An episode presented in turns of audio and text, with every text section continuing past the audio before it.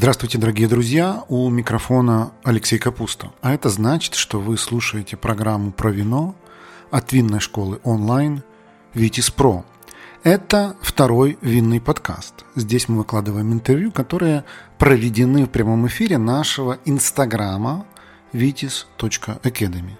Мы приглашаем на интервью самых интересных людей из винного мира. Сегодняшняя наша гостья Ирина Сисакс. Представляю вам собеседницу мою, которую зовут Ирина, которая вот именно здесь, на Коста-Бланке, в городе Кальпе, открыла винный бар, винотеку, но у нас скажет более точно, как это правильно называть. И, судя по всему, не собирается останавливаться.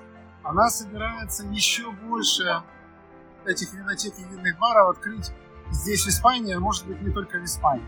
Навожу... Всем добрый вечер. Я Ирина. Вы видите, мы сидим на улице в Испании, правда, удивительно, но холод. К сожалению, этот сезон не выдался. в Испании. Ирина, вопрос.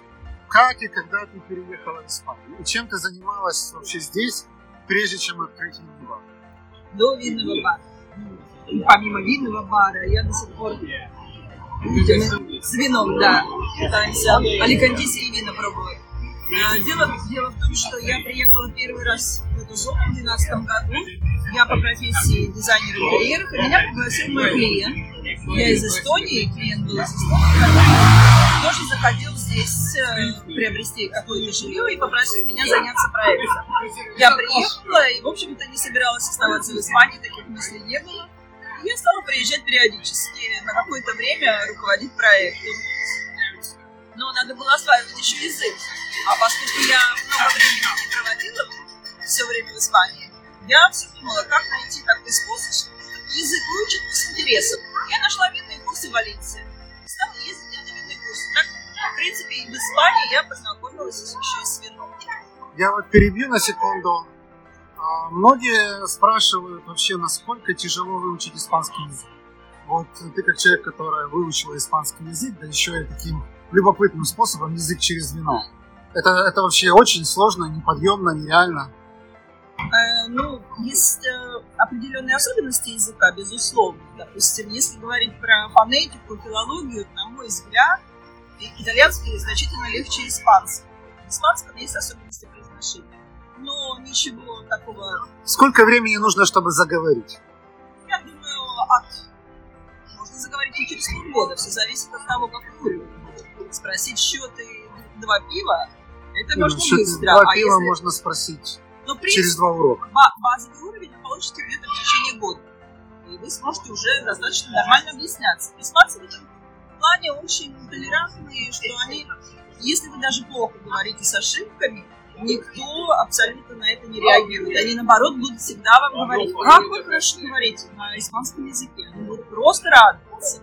Так что с этим, как бы, на самом деле, языковых проблем здесь нет.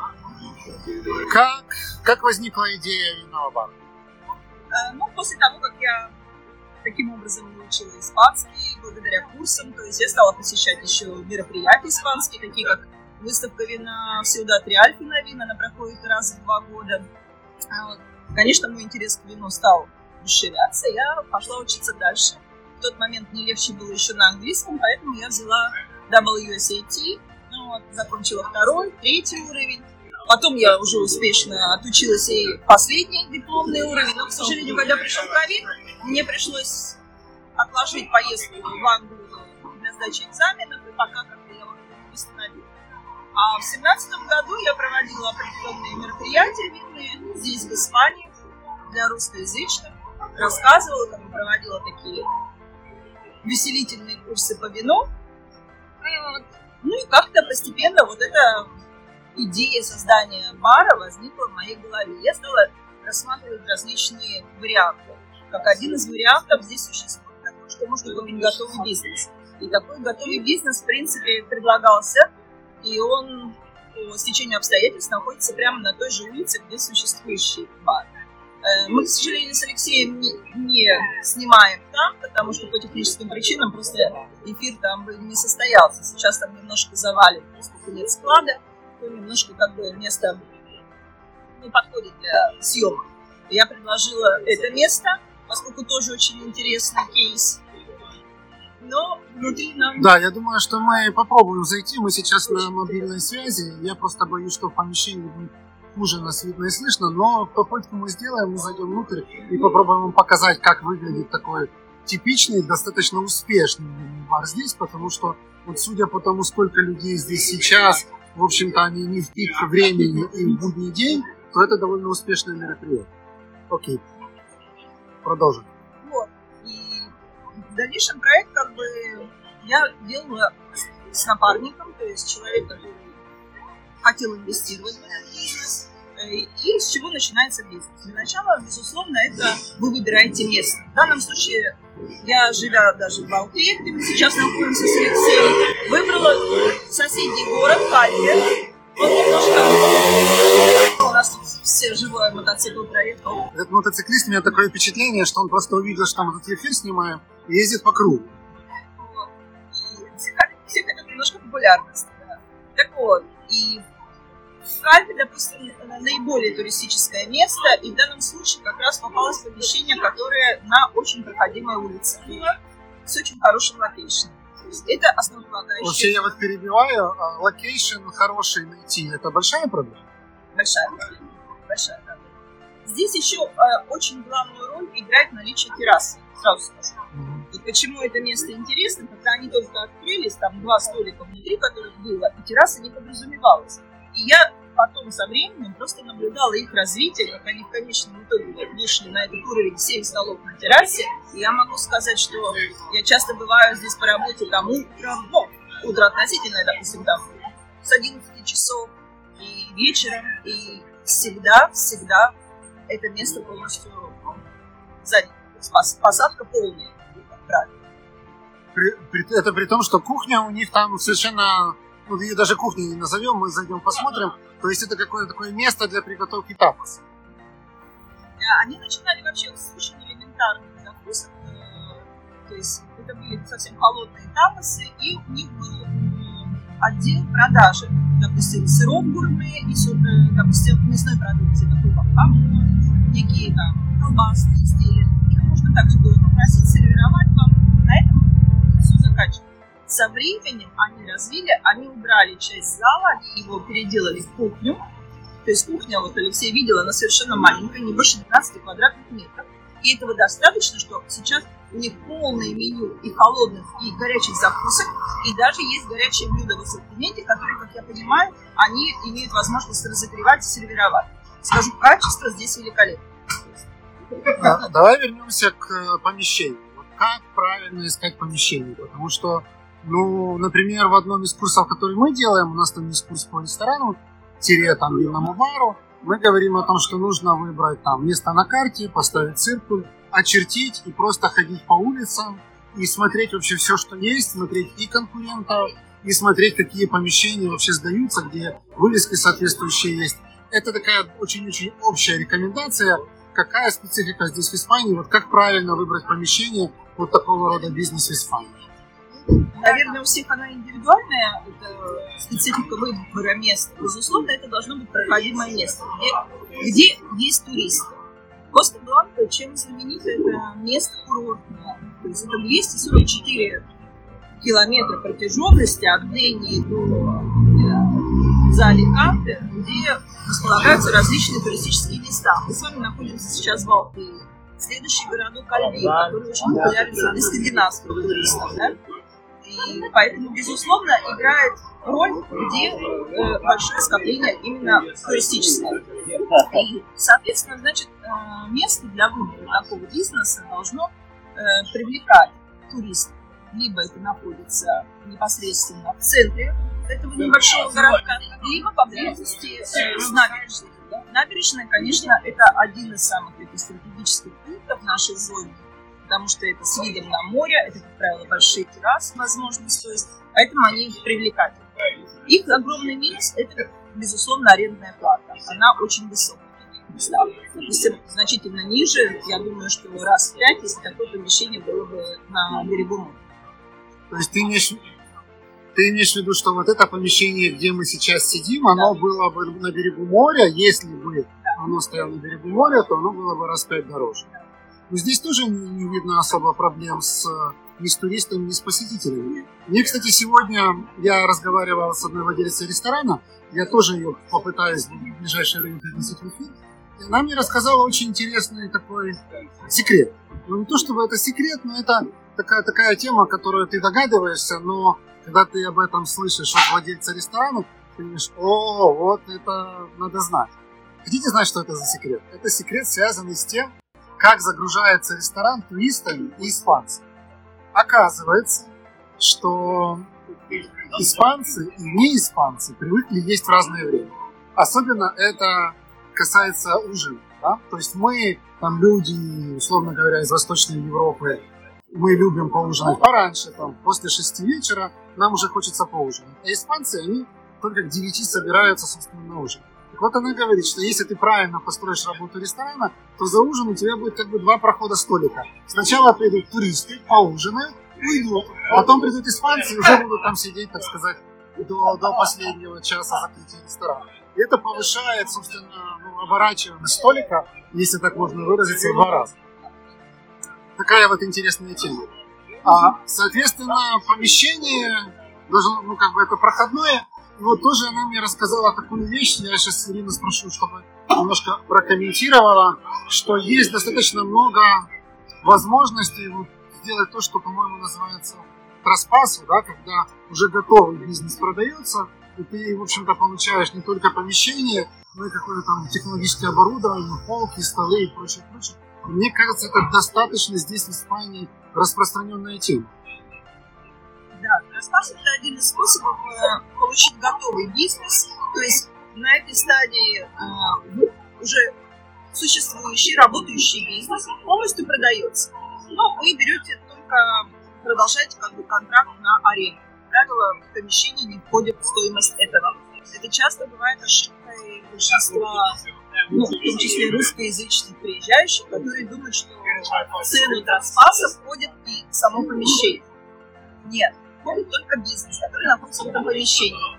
Э, в дальнейшем вы уже на свою фирму, на свое имя продолжаете э, арендный контракт. Но вы получаете бизнес полностью комплектованный вместе с поставщиками, вместе со всеми, как бы, со всей документацией. Это один удобный способ, когда не надо тратить время на там, ремонт помещения, на создание, то есть более легкий способ. Друзья, приглашаю вас заглянуть на сайт нашей винной школы Витис Про. Там вы сможете найти наши онлайн-курсы, в том числе короткие, стоимость которых сравнима с ценой одной бутылки вина – у нас есть экспресс-курсы для совсем начинающих, есть фундаментальные, углубленные, есть бизнес-курсы и профессиональные обучающие программы для тех, кто хочет сделать карьеру в сфере вина. Нашу страницу найти очень легко. Ее адрес vitis.academy. На всякий случай ссылку на нее оставлю в описании к этому подкасту.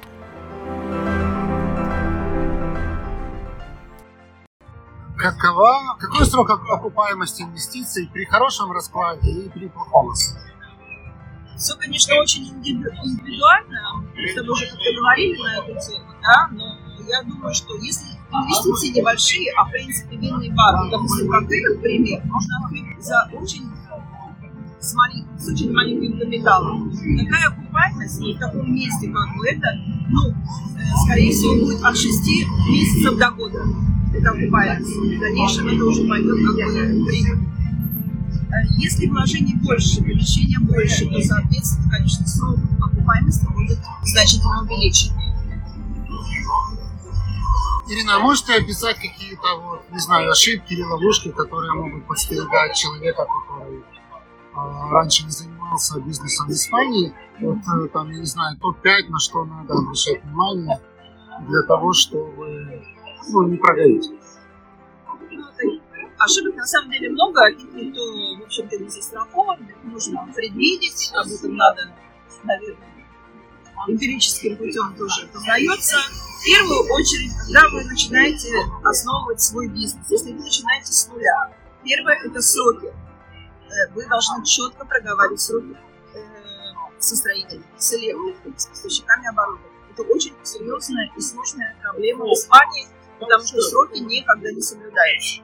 Сейчас, особенно после ковидной ситуации, все сроки пролонгированы, потому что нет каких-то комплектующих, и это очень большая проблема.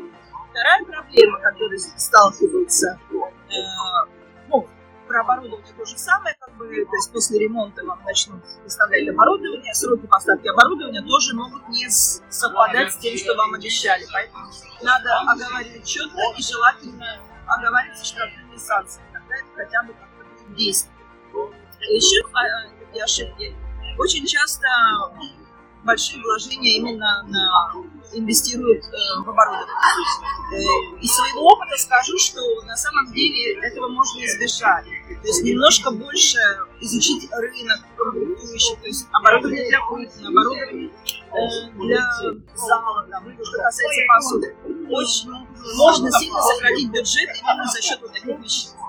Э, еще из одной из ошибок, но всегда надо помнить, что бизнес в Испании это, скорее всего, не система такого принятого нами постсоветского бизнеса, когда деньги вложили и хотите ничего не делать, ожидаете только прибыль. Здесь надо работать, и здесь надо контролировать. Конечно, желательно, если вы сами будете участвовать в этом бизнесе. То есть постоянное наблюдение, как проходит, даже если у вас персонал на юге все равно ваше личное участие, безусловно, важно. Ну, вот еще один вопрос, который часто задают мне, и мне кажется, что ответ на него очевиден, но все-таки я бы хотел, чтобы не я ответил, а чтобы ответила Ирина. И звучит он примерно так. Если моего капитала для того, чтобы открыть заведение, недостаточно, что мне делать и насколько вообще возможно и насколько тяжело найти свое место здесь, в Испании. Ну, после инвестора, наверное, это очень лично, то есть, как правило, все находят среди своих знакомых, среди друзей, как бы. Ну, что да, такая вещь. Но вообще, как бы, если вы начинаете свой бизнес и уже в процессе основания, допустим, того же винного бара, и вам не хватает какой-то части, вы вполне можете попросить займ в банке. То есть это как бы ну, такая практика распространенная. Ну и то, что у тебя там иностранный паспорт, это, в общем-то, банк не слишком суть. Ну, смотрите, для того, чтобы начинать свой бизнес, в любом случае вы регистрируете фирму, да, даже если вы иностранец, если вы все равно э, общество с ограниченным присутствием. Ну, если мы говорим про банк, скорее всего, это уже индивидуальный предприниматель, такой формат да? Вот. Поэтому, безусловно, уже с, с такой юридической базой при наличии определенного капитала, и если вы сможете доказать, что вы уже начали инвестировать э, в этот бизнес, то тогда вам на каких-то условиях да, предоставляют бизнес заем. Под оборудование, допустим, это очень а, Если мы говорим про покупку вина, это на каких э, основах обычно делается? Это предоплата, это срочка платежа или как это обычно происходит? На самых первых порах, если вас поставщики еще лично не знают, то есть вот вы начали новый бизнес, вам начинают, естественно, приезжать, знакомиться с вами. Первая поставка всегда стопроцентная предоплата. Они смотрят, что вы оплачиваете все, и в дальнейшем происходит уже, допустим, постепенное наполнение. То есть у вас закончилось, допустим, э, одна там партия от там, трех видов вина. И тогда уже вам, безусловно, поставят с отсрочкой платежа. Как правило, это в течение месяца. То есть, если вы берете в течение месяца товар, то оплачиваете его в конце месяца только. Вот. В этом плане тоже удобно. Вы не вкладываете все сразу деньги именно в наличие стока. Точно. Я я вообще скоро же его уже буду знать по имени, судя по тому, как он заглядывает нас в наш эфир. Проехал, я даже забыл, что я хотел спросить. А, а вспомнил. Про персонал. То есть вот э, винотека, винный бар с абсолютным минимумом закусок, вот там каких-то предпредготовленных. Винотека, винный бар, вот примерно такого формата, где есть какая-то мини-микрокухня. Сколько нужно человек? Ну, смотрите, с мини-кухней, насколько я рассматриваю этот формат, у них э, приблизительно два человека работают в качестве официантов, плюс они выполняют некоторые функции также на кухне. То есть в среднем у них смена 4 человека. Это формате с полностью сидой. Я скажу на примере э, своего винного бара, который открывали, то вообще был только один персонал. Один продавец, и он же обслуживал. Дело в том, что э, в нашем формате никакой еды совершенно не было, было только три э, различных холодные закуски. Была тарелка сырная, тарелка хамона и тарелка там с фуагра. То есть это легко сервировать, и в принципе э, в основном этот формат был как магазин, бутик, и только для небольшого количества посетителей, ну, имеется в виду, что не такое большое количество посадочных мест было, тогда сервировалось вино. Ну и кто хотел, тогда закусывал. То есть ориентированы на вот именно как здесь, на гурметов, нет, вот такой ориентации. Друзья, наши подкасты «Винная история» и второй винный подкаст медленно, но верно становятся лидерами в своей нише по количеству прослушиваний. Нас слушают настоящие любители вина, а значит, у нас можно купить рекламу. Запросите наш медиакит по ссылке в описании к этому подкасту, и вы удивитесь, насколько доступной и результативной может быть реклама в подкастах.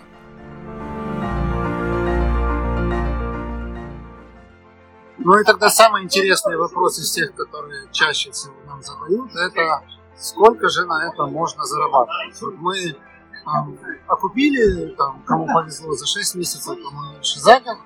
И теперь, собственно, хотим получить прибыль, уже чего-то научились, уже у нас, так сказать, торговля поставлена, есть постоянная база клиентов и так далее.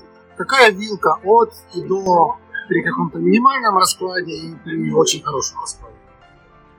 Ну, трудно так сказать по цифрам конкретно. Зависит, конечно, от инвестиций, потому что количество посадочных мест – это, безусловно, основополагающее. Если рассматривать средний чек вот такого винного бара с закусками, то это где-то в районе, наверное, ну, 20 евро. Да? То есть люди приходят, они им бокалом, как правило, не ограничиваются. Все равно какая-то закуска выходит. Ну, если при винной так, посадке берем там маленький формат, 7, 3, 10 столов по 2-4 человека, вот. На самом деле расчет такой. Если вы вкладываете достаточно в маленький формат, окупаемость ваша быстрая, то в дальнейшем э, где-то прибыль ну, в районе от 3 до 5 тысяч. При больших, больших инвестициях, соответственно, срок э, окупаемости увеличивается, но там уже зависимость. Если много посадочных мест, большая терраса, положение действительно на кухню ориентированы больше, то вероятность прибыли, естественно, возрастает. Ну, ты говорила о том, что это, эти цифры, они могут сильно вырасти в пик туристического сезона. Да, все зависит от туристического сезона, безусловно. Вот, допустим, на примере этого года сейчас что произошло? Э, прошли три недели проливных дождей. Что в Испании, я вам скажу, ну, я с 16 -го года да, в, этой, в этом районе живу, и никогда такого еще не было. Безусловно, ну, у многих планы, бизнес-планы не сработали в этот сезон, потому что не было посетителей. А в хорошую погоду, безусловно, все люди хотят куда-то выходить. Туристов очень много. И могу сказать, что каждый год все равно туристический поток увеличивается.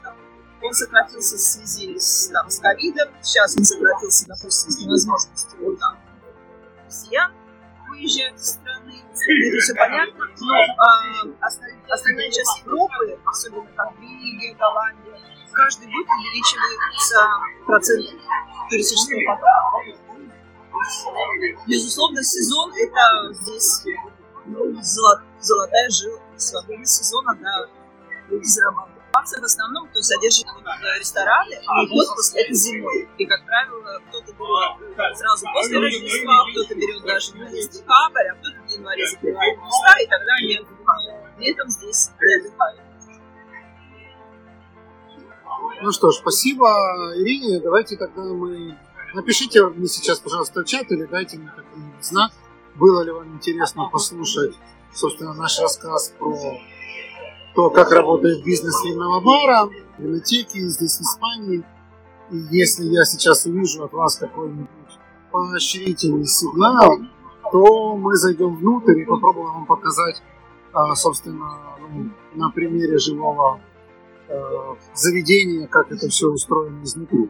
Но пока я жду ваших сигналов, я, конечно, хочу сказать еще раз, что 15 апреля у нас будет на эту тему конференция о том, как открыть, бизнес в Испании. Мы там будем рассматривать разные форматы.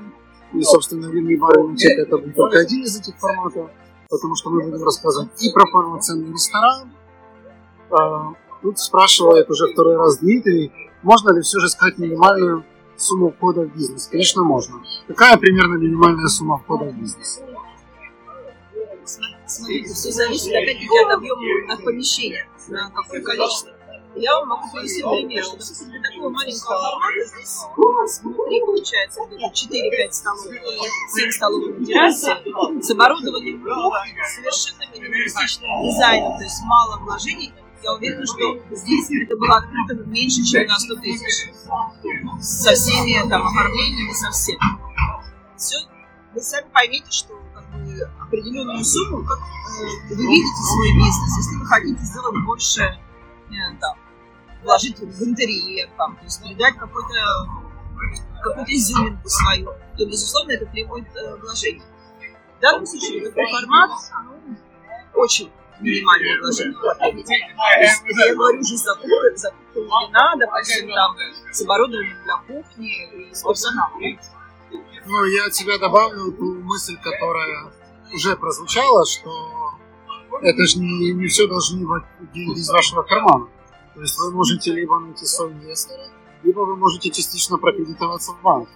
Короче говоря, продаете один Мерседес, чуть-чуть берете денег в банке, и у вас работающий бизнес. Ну, я имею в виду не последний Мерседес из тех, которые стоят у вас в гараже. Вы же понимаете, о чем Ну что, я увидел несколько ваших сердечек. Спасибо вам за это огромное. Я думаю, мы можем зайти. Мы не будем надевать, надевать маску, когда зайдем. Сейчас, если это нас не побьют ногами за то, что мы без маски, потому что мы все-таки в Испании. И я сейчас переключу камеру.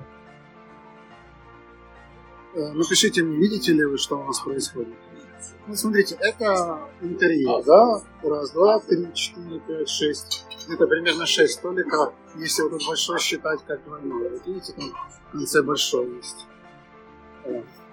Вот. Вот тут у нас есть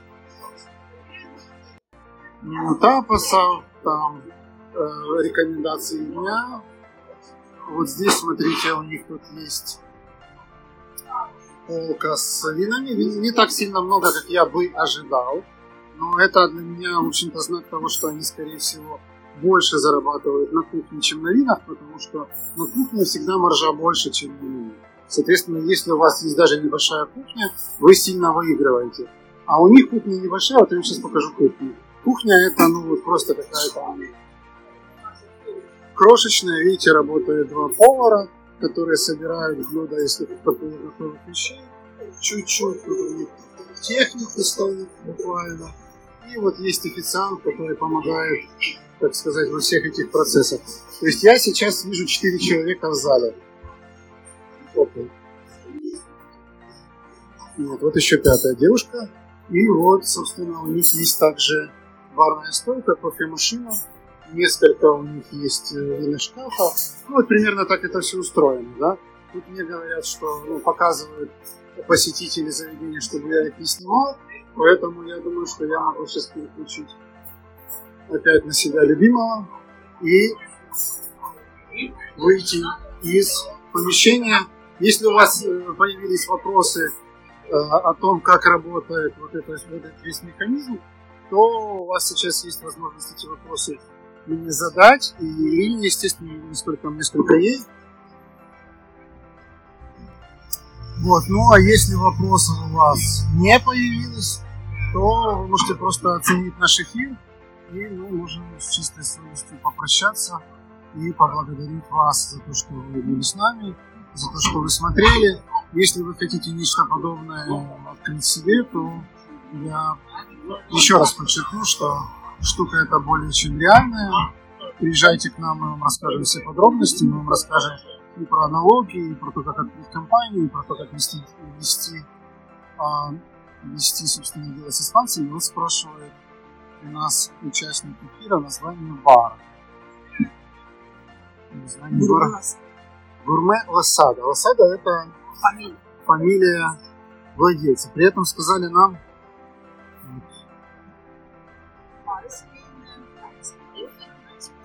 семейная пара, он из Каталонии, она из Кубы. Что видите, тут можно тоже сказать, бар открыт иностранцев. Ну, как минимум, кубинец точно не испанец, но Каталония, сами знаете, что такое Каталония. Спасибо вам тогда большое за то, что были с нами. Я надеюсь вас увидеть на нашей конференции. Заходите в шапку профиля, там есть ссылка на страницу. Изучите э, программу. Если вам это интересно, то приезжайте к нам сюда на Коста-Бланку немножко отдохнете и какой тип визы надо открыть, если открывать бизнес в Испании. Вот это, об этом всем как раз мы и будем рассказывать. Я же не хочу вам рассказать сейчас все секреты. Половину секретов расскажем как раз на конференции. Приезжайте, все, все будет. Все, всем пока-пока. Вы слушали второй винный подкаст от винной школы онлайн Vitis Pro. Давайте дружить в соцсетях. Посетите наш инстаграм-аккаунт vitis.academy – телеграм-канал «Второй бокал» и, главное, загляните на наш YouTube-канал «Что пьем?». Ну, а если у вас возник вопрос, а почему этот подкаст называется «Второй винный?», то я рекомендую вам найти наш первый винный подкаст. Он называется «Винные истории» и посвящен истории вина как части нашей с вами цивилизации.